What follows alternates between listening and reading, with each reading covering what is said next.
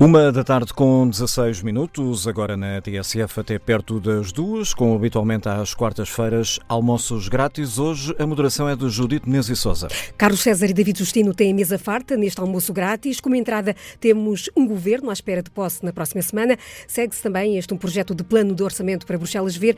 A sobremesa vai saber a laranja com receita ainda em aberto e mais cozinheiros do, do que tachos. Tudo para degustar na próxima hora. Bem-vindos. Eh, Pergunto-lhe, David Justino, para para começar, servida que está esta emenda do próximo Executivo, soube-lhe um, reforço do peso uh, do PS ou uh, sentiu aqui um gostinho a um governo uh, já arrequentado?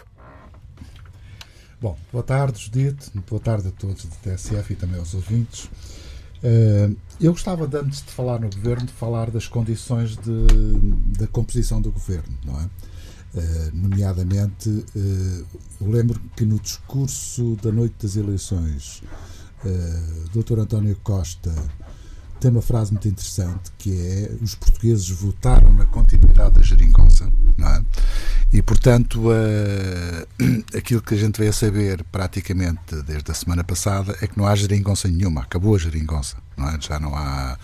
Ou seja, passa a, digamos, uma situação mais tradicional de combinatórias múltiplas que se podem gerir eh, ao longo da legislatura ou da parte da legislatura. Vamos ver. Uma espécie de geometria variável. Exatamente. E, portanto, não há geringonça nenhuma, uh, o que quer dizer que, de certa forma, o, ou o Primeiro-Ministro interpretou bem o, a vontade do seu eleitorado, ou então está a atrair a vontade do seu eleitorado, não é? Segundo ponto, relativamente ao Governo. Bom, assinalar, eh, em primeiro lugar, eh, digamos que esta, esta celeridade quer no governo e que só não é maior precisamente porque os resultados uh, dos portugueses dos votos vindos do estrangeiro, nomeadamente da imigração, quer da Europa, quer do resto da Europa, só serão publicados, na melhores hipóteses, hoje à noite ou amanhã de manhã, não sei o que é que será, pelo menos publicados propriamente dito, não passará de sexta-feira, eventualmente. Uh, isso eu julgo que é um bom sinal, ou seja, uh, a pressão que o Sr. Presidente da República colocou relativamente a despachar o mais rapidamente possível, porque não há razão objetiva para se demorar tanto tempo como é normal demorar-se no que diz respeito, digamos, à formação do governo e à legitimação do, do, próprio governo. E, portanto, nessa perspectiva, eu acho que é positivo, não é? Uh, que, na verdade, se dê resposta rápida àquilo que o país exige e, acima de tudo, ao facto de nós temos um orçamento para aprovar, temos que começar a preparar a presidência portuguesa. Quer dizer, há, há um conjunto de desafios para esta primeira fase da legislatura que são desafios uh, que exigem celeridade e resposta rápida. E, portanto, eu aí só tenho que me congratular relativamente àquilo que foi, feito. Relativamente, uh, digamos, ao governo. A ideia que eu tenho do governo é que isto não é um novo governo, é uma remodelação.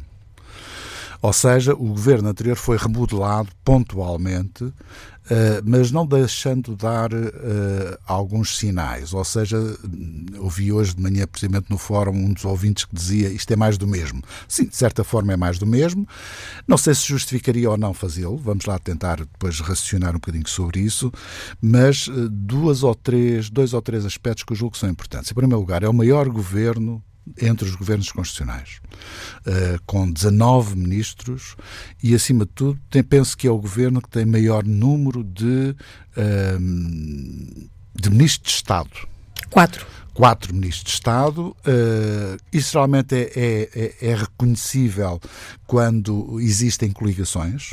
No caso de um governo de um só partido ter quatro ministros de Estado, uh, digamos que é algo que me deixa um pouco perplexo. O argumento, já agora, o argumento de que existe uma presidência portuguesa e que é preciso uh, que o, o, governo não fique sem ninguém ao volante quando Augusto Santos Silva e António Costa estiverem nessa, a conduzir os trabalhos da presidência portuguesa, Sim, não mas convence. Isso, isso, isso não, não me convence porque todos os outros governos tiveram presidências não o fizeram, não é? Uh, mas é um sinal também interessante eh, de que há ali uma espécie de, não, não de uma troika, mas de, enfim, de um, de um conjunto de cinco que vão fazer a gestão mais centralizada do funcionamento do governo. Agora, havendo mais ministros, havendo mais ministros, a, a coordenação torna-se mais difícil. Não sei se é por causa disso que metem os ministros de Estado. Uh, e, portanto, esta é a minha primeira reserva. Mas não é a mais importante. Eu, para mim, a, a, reserva mais importante é o facto de nós termos, neste momento, no governo, seis ministros e cerca de quatro, secretários, quatro ou cinco secretários de Estado, são todos pertencentes ao Secretariado Nacional do Partido Socialista. Eu nunca tinha assistido a uma coisa destas. E, portanto, isto dá um sinal de que o núcleo, a base de recrutamento do pessoal do governo, é, são pessoas da estrita, irreservada e ilimitada confiança do Primeiro-Ministro. E, portanto, há aqui uma espécie de quase de fechamento, nomeadamente até, por exemplo, independentes, etc. Em segundo lugar, para além do problema da confiança estrita e limitada, eh, dá uma sensação que é um governo para dar continuidade àquilo que foi feito anteriormente, ou seja, preponderância do combate político, ou seja, dado que esta representação, há, eu diria quase que há uma confusão. É? Secretariado Nacional do PS e Governo confundem-se. Quer ao nível Ministro e Secretário de Estado, são poucos. Quer dizer, quem é que sai fora disto? É dois presidentes de Câmara, mais um que pertence que é deputado europeu, uh, e depois mais uma outra pessoa. Fora disto, todos são ministros ou secretários de Estado. Portanto, há aqui uma confusão, uma sobreposição clara entre aquilo que é a direção política do partido e aquilo que é a direção do governo. E nesse sentido, uh, eu não creio que isso seja positivo não é? Porquê? Porque deixa de haver direção política do partido porque ela está toda no governo, não é? E, portanto, nesse sentido há, há uma confusão que eu julgo que é exagerada. Agora, o que me parece também relativamente interessante é que as expectativas que nós temos eh, não aumentam. Ou seja, muitas vezes, digamos, o facto de aparecer um dois ministros novos, por exemplo, estou-me a lembrar o caso do ministro do Mar, que é uma pessoa que tem especial competência no domínio que vai tutelar, não é? Uh, e aí gera-se uma expectativa positiva quanto ao seu desempenho e eu acho isso positivo também. Agora, há outros que já demonstraram que, na verdade, que já ficaram tempo a mais no governo e nem por isso foram modelados. Que é Quer detalhar? Não, detalhe, bem, o caso, o caso da educação é um caso paradigmático, o caso da saúde é outro caso, quer dizer, há casos, quer dizer, que vale a pena ser maus ministros, porque assim tem garantido a sua continuidade. Ou então pode tirar a outra, a outra conclusão, é de já que estão queimados, então já não há mais para queimar e, portanto, é aguentar, não é? Uh, isso introduz uma dimensão de fragilidade em alguns setores, que são setores relativamente difíceis. Educação e saúde são sempre difíceis de gerir, porque têm uma dimensão de conflitualidade relativamente grande e, acima de tudo, são subsistemas muito complexos enquanto se mexe numa parte, tudo o resto mexe, não é? Uh, e, portanto, tem que ser feito com muito cuidado. Quer dizer, o, o ministro Tiago Brandão Rodrigues não foi o ministro da Educação no sentido tradicional do termo. É das pessoas que, no fundo, imprimiu uma gestão estritamente política, estritamente política, e para isso não é necessário saber muito de educação. Não, não, é, não é necessário isso. Para além do facto, e aí penso que no caso da, da educação e da saúde, quem foi o verdadeiro Ministro da Educação e o verdadeiro Ministro da Saúde foi o, o Ministro das Finanças. Quem mandava na educação e na saúde era o Ministro das Finanças, pura e simplesmente. Quer dizer, e, eh, e nesse sentido, eh, eh, digamos que esse, esse traço que é uma espécie de quase perversão, uma, uma espécie de uma ditadura do Ministério das Finanças, uh, vai ter continuidade. E, portanto, uh, as expectativas positivas que eu poderia ter em relação ao outro ministro, tenho-as, uh, em relação a um ou outro que entra, mas são mais as expectativas negativas do que propriamente as positivas. Mas pronto, nós temos, é um, é um governo legitimamente eleito e, e, portanto, irá tomar posse. e nós só temos é que esperar em nome do país, só temos que esperar que façam melhor. E, portanto, todas estas nuvens que se adensam sobre o governo, eh, espero que se possam dissipar e que, ao fim de algum tempo, um sol radioso se abata sobre o Dr. António Costa e o governo. Carlos César, boa tarde também. Junta-se eh, em direto nestes almoços grátis a partir do Parlamento, eh, onde hoje esteve a decorrer a Conferência de Líderes, e começava por lhe perguntar se este governo lhe soube, como ao David Justino, a este sabor eh, de algo já aprovado anteriormente. Boa tarde.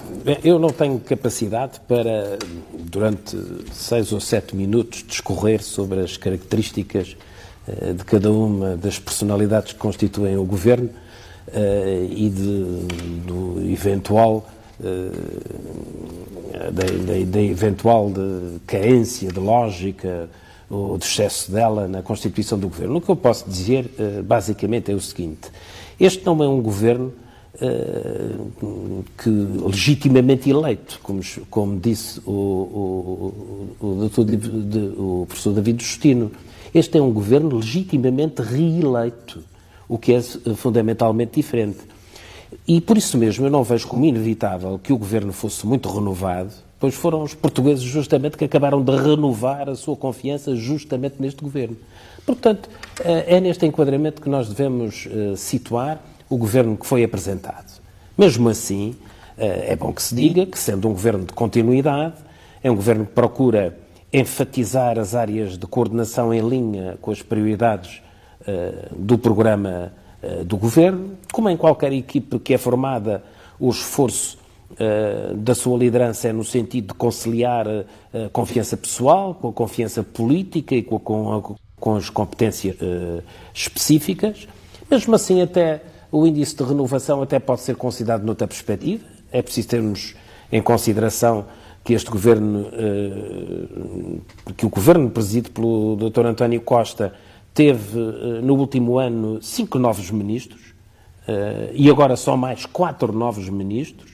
Eh, portanto, já lá vão nove ministros novos num espaço de menos de dois anos, o que significa uma renovação de metade do governo. E, portanto, isso também tem que ser visto, ou pode também ser visto desta forma. Agora, o que realmente interessa é saber se este governo governará bem, uh, ou não governará bem. Para já, o que nós temos é o escrutínio dos portugueses. E o escrutínio dos portugueses foi o de que este governo era melhor do que a oposição que tínhamos. e, portanto, é esse governo, foi este governo que foi sufragado pelos eleitores portugueses. Então, se me permite, fazendo uma, divergindo, de, digamos, deste tema e porque Uh, ainda apanhei algumas considerações sobre uh, a solidez ou não do, do, do, dos acordos ou da confluência à esquerda que possa estar na base uh, do apoio parlamentar ao governo que agora vai ser investido. Eu gostava de lembrar o seguinte: não houve, digamos, uma ruptura do Partido Socialista com os partidos à sua esquerda. Eh, e é nesse sentido que devemos considerar, eh, por exemplo, a expressão, creio que do secretário de Estado eh, Duarte Cordeiro, de que a geringonça não morreu. Bem, é evidente que agora o desafio é mais da engenharia do que de um arranjo circunstancial.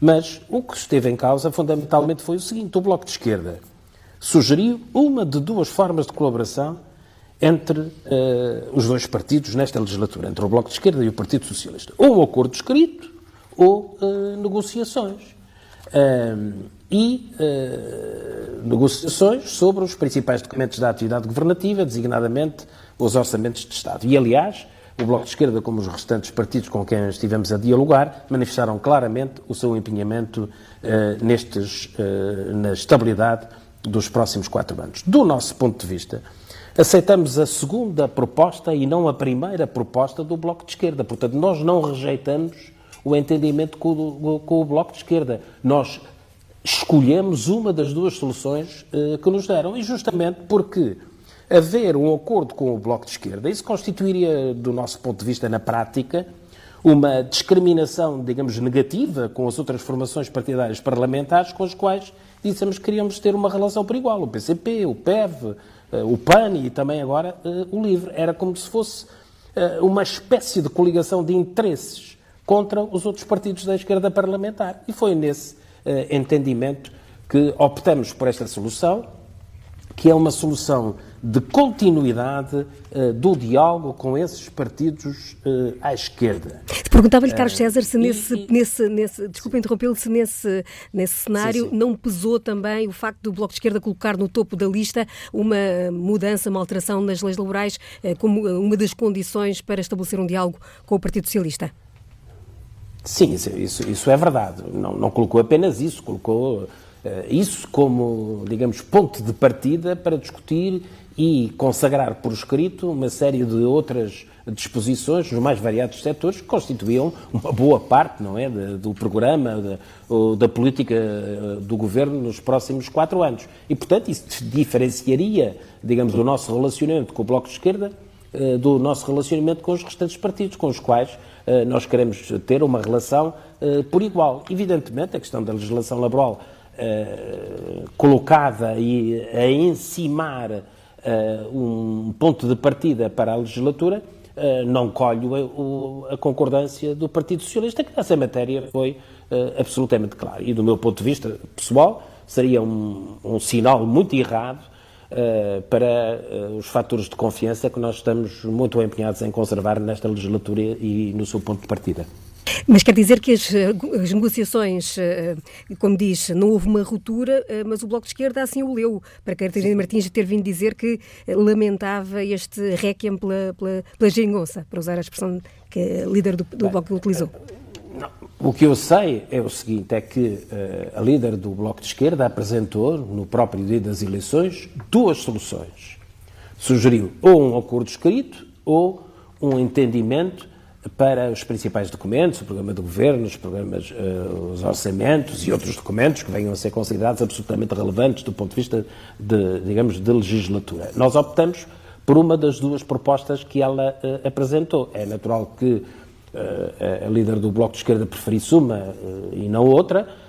nós dissemos qual era aquela que achávamos mais ajustada e o nosso entendimento é este. Nós estamos disponíveis e, e estamos a fazê-lo uh, de colher o, uh, as sugestões, uh, os reparos e verificar em comum alguns aspectos do programa de governo que possam ser, digamos, ajustados. Evidentemente, nós não podemos fazer um programa de governo ao contrário do nosso programa eleitoral, porque não é isso que deve ser feito, e seria um desrespeito uh, perante os eleitores e perante os portugueses, e estamos também uh, uh, disponíveis e prontos para, depois da posse do Governo, começarmos a trabalhar na preparação do Orçamento de Estado com todos estes partidos, fazendo aquilo que eles próprios classificaram, por exemplo, no caso do PCP, do exame comum desses documentos.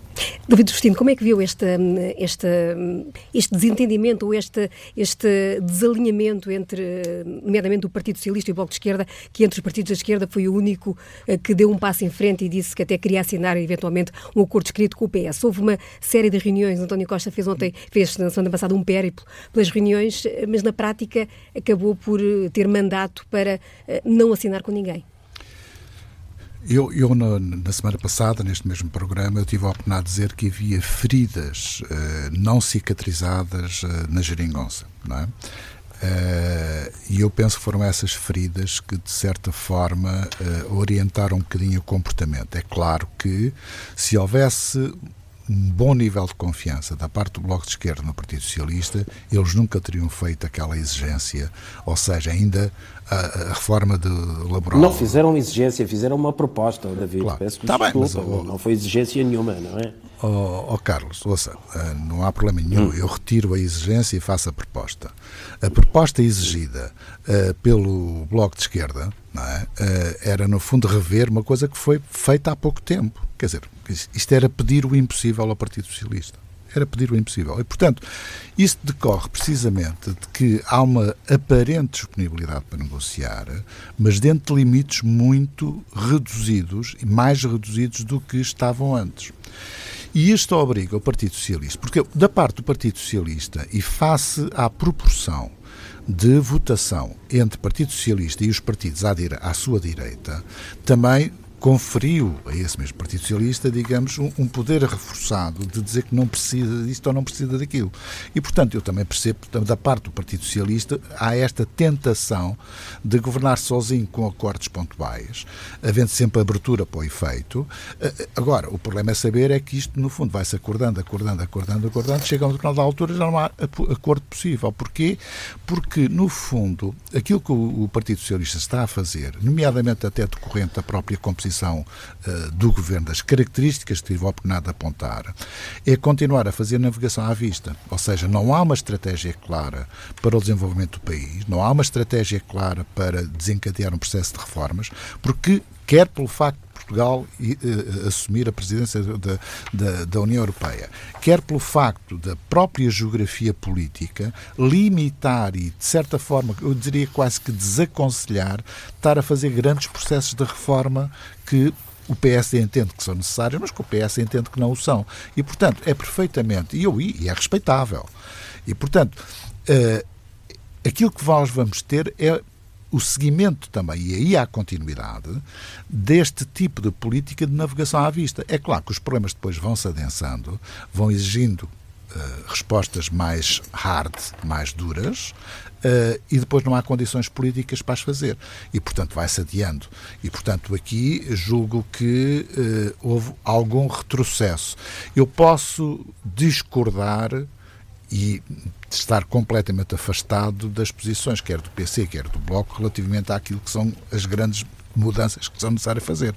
Agora, que não podemos andar eternamente a adiar e a empurrar com a barriga a resolução destes problemas, não podemos.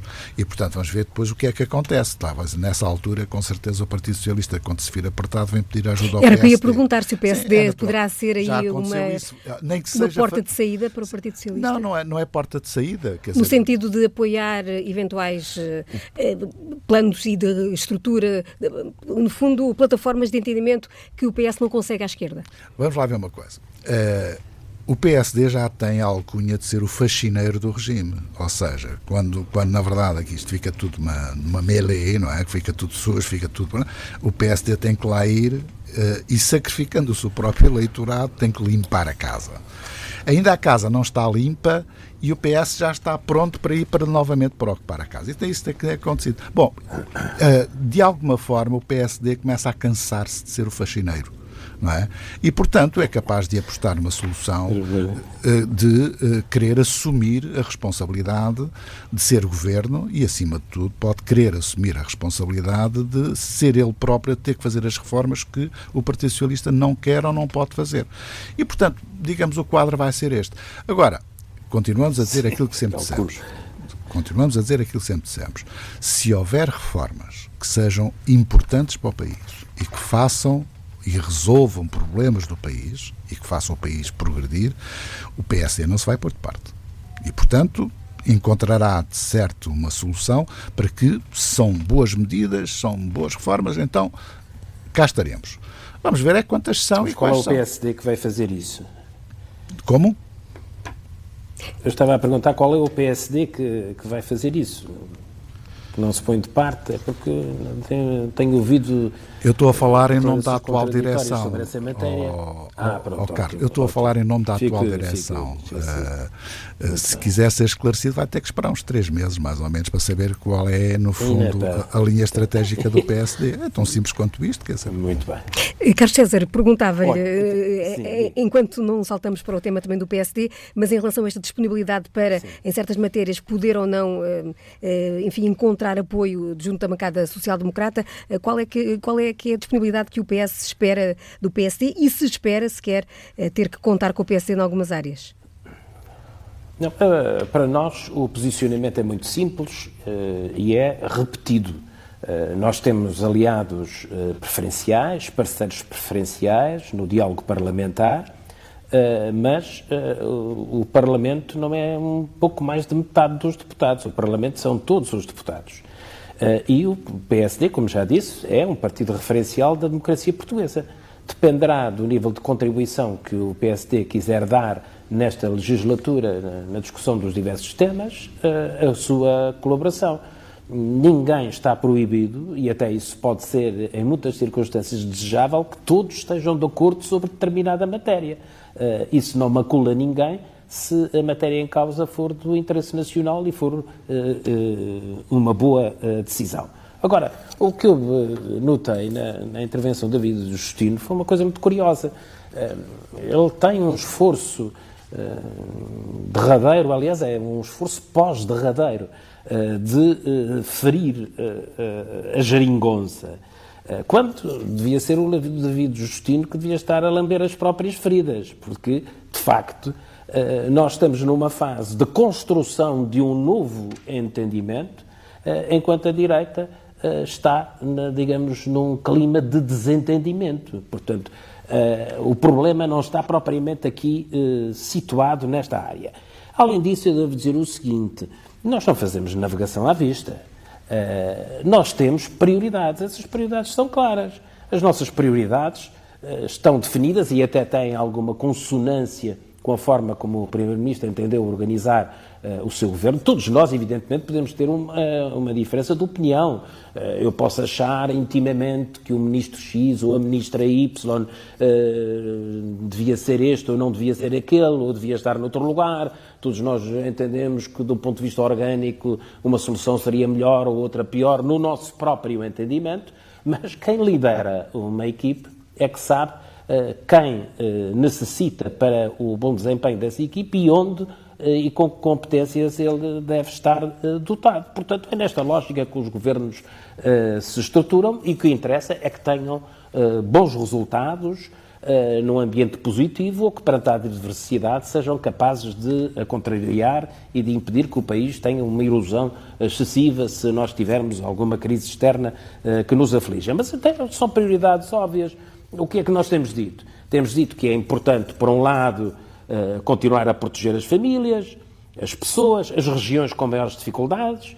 Eh, acentuamos muito a questão das assimetrias e da necessidade eh, da sua correção, e nós sabemos que isso pode ser feito de múltiplas formas, por apoios diretos, específicos, seja por via da fiscalidade ou dos salários, seja por via de, da atenuação da despesa corrente das famílias, não é? Por isso temos falado, por exemplo, das creches ou da habitação. Portanto, essas ênfases são muito claras por parte uh, do novo governo e estão plasmadas no seu programa de governo.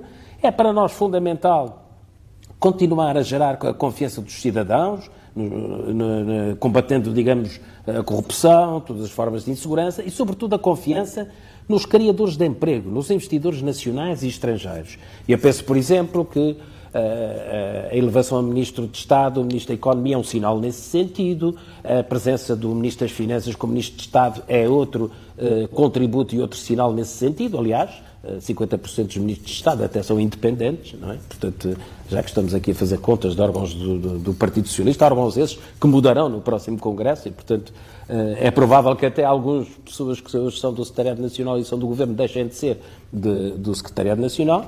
E depois serão, temos as serão outras substituídos por outros do Governo ano. Bem, pode ser assim, pode ser de outra forma, eu acho que é natural, não é? Que, que, eu acho que é natural que as pessoas que têm uma predominância ou têm um valor que para um efeito é considerado, também no outro efeito não sejam desconsiderados, não é? Oh, Carlos César, o que é preciso uh, é que o Governo compreenda que um governante, enquanto exerce as suas funções, exerce-as com, eh, na base do interesse nacional, e de forma o mais isenta possível, sem descurar, evidentemente, a sua formação uh, política, pessoal e até a sua origem partidária, é por isso que a democracia é assente nos partidos, mas uh, uma coisa pode perfeitamente estar distinta de outra. Portanto, eu creio que de um ponto de vista da orientação, nós uh, conhecemos bem o que temos a fazer, falamos das coisas da prioridade ambiental, dos desafios económicos, sociais e laborais, da sociedade digital, tudo isto está plasmado uh, na própria Constituição uh, do Governo e, portanto, o caminho a seguir já o traçamos com clareza. Vamos usar também de firmeza na defesa de valores que, que consideramos essenciais do ponto de vista da preservação da confiança das pessoas e dos agentes externos e vamos também usar de humildade no diálogo com todos os partidos, e em especial com aqueles com quem temos uma aproximação maior nesta fase da vida política portuguesa. Mas, como dizia há pouco David Justino, eh, o facto de se manterem em, nas, em pastas mais desgastadas, como por exemplo a educação e a saúde, os mesmos nomes, pode iniciar que este será um governo oh, oh. a remodelar em dois anos? Mas, ó Judite, quem diz que as pastas foram muito desgastadas são os portugueses. Os portugueses acabaram de votar. Os portugueses acabaram de uh, sufragar positivamente uma experiência de governo em que uh, se inclui a composição de um elenco que aderiu. Uh, portanto, não percebo como é que por um governo ser semelhante ao anterior, se desvirtua esse governo do ponto de vista da sua composição, já que foram os portugueses a torná-lo virtuoso com a sua votação. Sim. Não, eu só, só quero dizer, quer dizer, eu acho que o, o Carlos, no fundo, não consegue disfarçar e, e ele, certo, concordará comigo, mas não pode dizê-lo, não é? É que há uma clara confusão e sobreposição entre aquilo que é a direção política de um partido e aquilo que é a direção do governo. Quer dizer, isso penso-me que é evidente. Há uma confusão e uma sobreposição não, entre as duas coisas. Mesmo que um cheio os outros. Oh, David, isso é? depende do comportamento das pessoas. Isso claro, do comportamento claro, das pessoas e não da oh, sua, oh, Carlos, da sua condição, não é? Isso depende claro. sempre. Isso depende sempre. Eu concordo consigo, a gente somos sempre capazes de vestir dois fatos, não é? Sai-se da E temos a obrigação disso, veste o fato e vai-se ao lar do rato e faz uma reunião, etc. Quer dizer, não há problema absolutamente nenhum. Agora, os portugueses também irão analisar, irão ver uh, que, que, tipo de confusão é que e de sobreposição claro. é que existe. Bom, eu, eu ficaria por aqui, não dizia mais nada, não passamos então, porque o nosso tempo também se vai, vai correndo, eh, para o outro dos temas em cima da mesa. Tem estado, aliás, eh, nestes almoços grátis várias vezes em cima da mesa a questão do PSD, hoje com reuniões eh, marcadas e ainda, David Justino, um silêncio que perdura por parte de Rui Rio.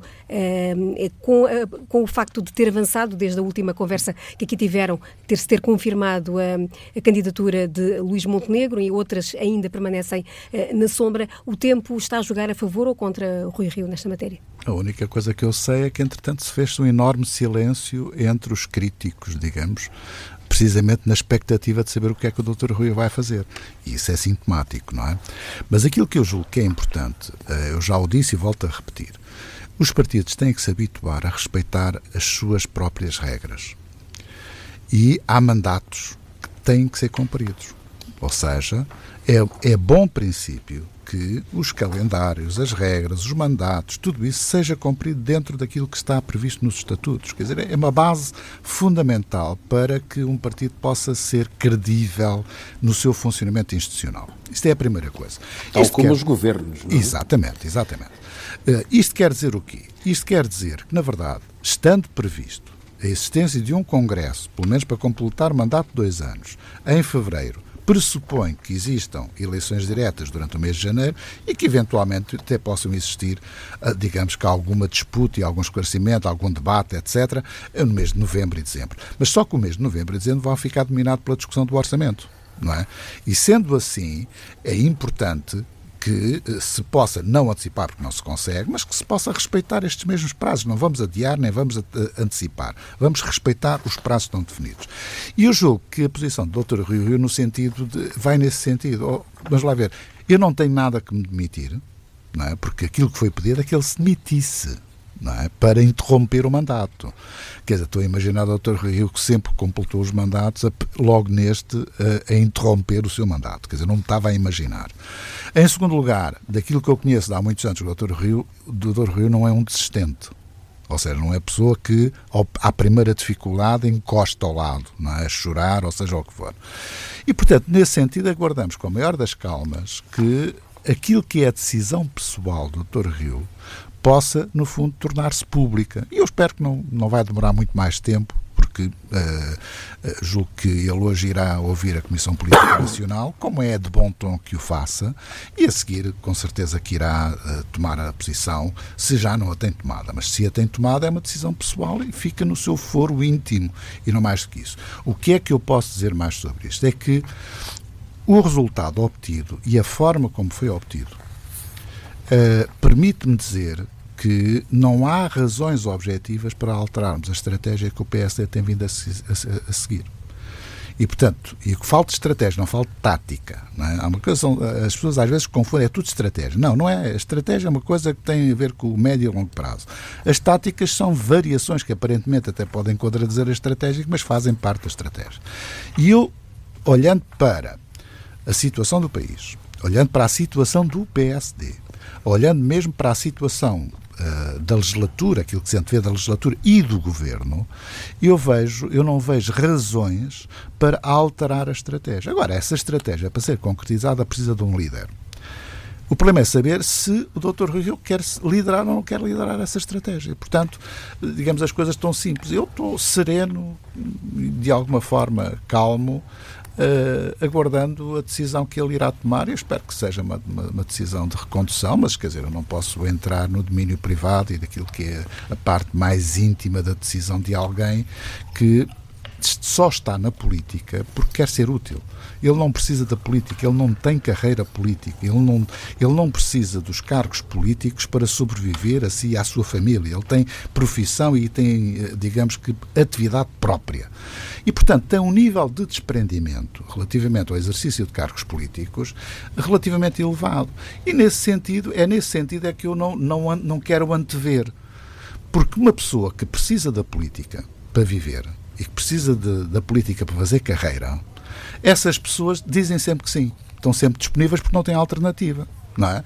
Os que não precisam disso estão perfeitamente desprendidos e podem tomar de forma mais clara e, acima de tudo, mais assumida aquilo que entendem que é a melhor solução para o problema, neste caso do PSD. Carlos César, como é que do outro lado da, da, da barricada o PS vê esta, um, esta situação do PSD, nomeadamente se uh, para o Partido Socialista ter Rui Rio à frente do PSD uh, eh, seria, um, seria ou não um bom interlocutor para o PS? Nós, uh, evidentemente que observamos enfim, as movimentações e, a, e esta reflexão prolongada do líder do PSD, suponho que ele terá a sua decisão tomada desde o dia das eleições, porque não me parece razoável que alguém que lidera um partido político com as suas responsabilidades eh, não tivesse previsto todas as hipóteses e quais o comportamento subsequente que devia adotar. Portanto, estará ao 11 dia em silêncio, eh, porque taticamente acha que, do ponto de vista interno, isso lhe dá eh, maior vantagem. Portanto, é apenas por essa razão do nosso ponto de vista. O nosso ponto de vista não é o de escolher os líderes do PSD, o PSD que escolha os seus próprios líderes. Os líderes que melhor lhes servem. Uh, agora, para nós, o que interessa é saber que PSD uh, ah, servirá uh, o país e de que forma o fará designadamente no quadro parlamentar. portanto, essa será uma, uma, opção e uma reflexão que o PSD de, deverá fazer, sendo certo que seria penoso para o PSD e talvez sujeito a uma erosão ainda maior se se transformasse apenas numa fonte de emissão de ruídos eh, na política portuguesa. Sendo que o Partido Socialista, numa solução de governo, eh, enfim, semelhante, com as diferenças que são óbvias, mas com alguma semelhança, que foi a solução do governo, o primeiro governo de António Guterres, contou com o PSD para, por exemplo, aprovar orçamentos. Era uma solução que poderia vir reeditada, ou que gostaria de ver reeditada nesta altura? Não, não creio, não. Não, não creio. Essa não é a nossa uh, orientação. Uh, não é, uh, o nosso diálogo preferencial está claramente uh, estabelecido. o PSD fará o que melhor entender. se eu fosse do PSD, mas não sou, procuraria na Assembleia e fora dela demonstrar que era um partido construtivo e não destrutivo, que era um partido proponente e não apenas oponente. mas esse é um desafio que o PSD tem que resolver no plano interno eh, e tem que o fazer eh, de forma que satisfaça também o seu próprio eleitorado. Mas não sou eu, não tenho nem legitimidade, nem confesso especial interesse a ensinar os melhores caminhos ao PSD nesta fase da vida política portuguesa. E está esgotada a nossa emenda, dirigindo no minuto final para fechar o repasto. Eh, é um minuto final com, com um tema já um bocadinho requentado, mas que, como nunca cheguei a falar nisto aqui, eh, não resisto a pegar nele. E tem a ver precisamente com a inauguração do estaleiro da ala pediátrica do, do Hospital de São João. Eh, é algo que já está muito batido nas redes sociais, mas sintomaticamente a comunicação social não deu assim grande projeção a isto. O que é que se passa é que ainda durante a campanha eleitoral o primeiro-ministro foi inaugurar o início das obras. E aquilo que nós vemos através de fotografia e aquilo que os residentes e vizinhos veem através da observação direta é que eh, fizeram o tapume, puseram um contentor de estaleiro, mas a obra não arranca. E, portanto, isto demonstra claramente que uh, o estaleiro foi instalado não para iniciar a obra, não sabe bem, muito bem porquê, porque acho que os requisitos todos estão preenchidos e, portanto, pode-se começar a obra, desconheço porque é que não começam a obra, uh, mas, acima de tudo, para ser inaugurado pelo Partido Socialista. Isto já, já é useiro e vezeiro no Partido Socialista, que é fazer inaugurações, não é das primeiras pedras, não. Agora, antes da primeira pedra, inaugura-se o estaleiro, não é? É provável que o Dr. António Costa volte novamente, digamos, ao terreno da ala pediátrica para a primeira pedra, depois há de lá ir a meio da obra, há de lá ir várias vezes, porque na verdade não tem muito mais para oferecer. E nesse sentido, nesse, nesse, nesse sentido, nesse sentido, aquilo que eu julgo que é uma má prática é este tipo de, de iniciativas. Ou seja, uh, os portugueses não se deixam enganar facilmente com este tipo de coisas. E mais tarde ou mais cedo, o rabo de fora do gato acaba por revelar o gato que está escondido. David Justino, Carlos César, eh, agradeço a ambos eh, terem participado nesta edição dos Almoços Grátis, que regressam na próxima semana com Anselmo Crespo e podem ser ouvidos sempre em tsf.pt e também em podcast.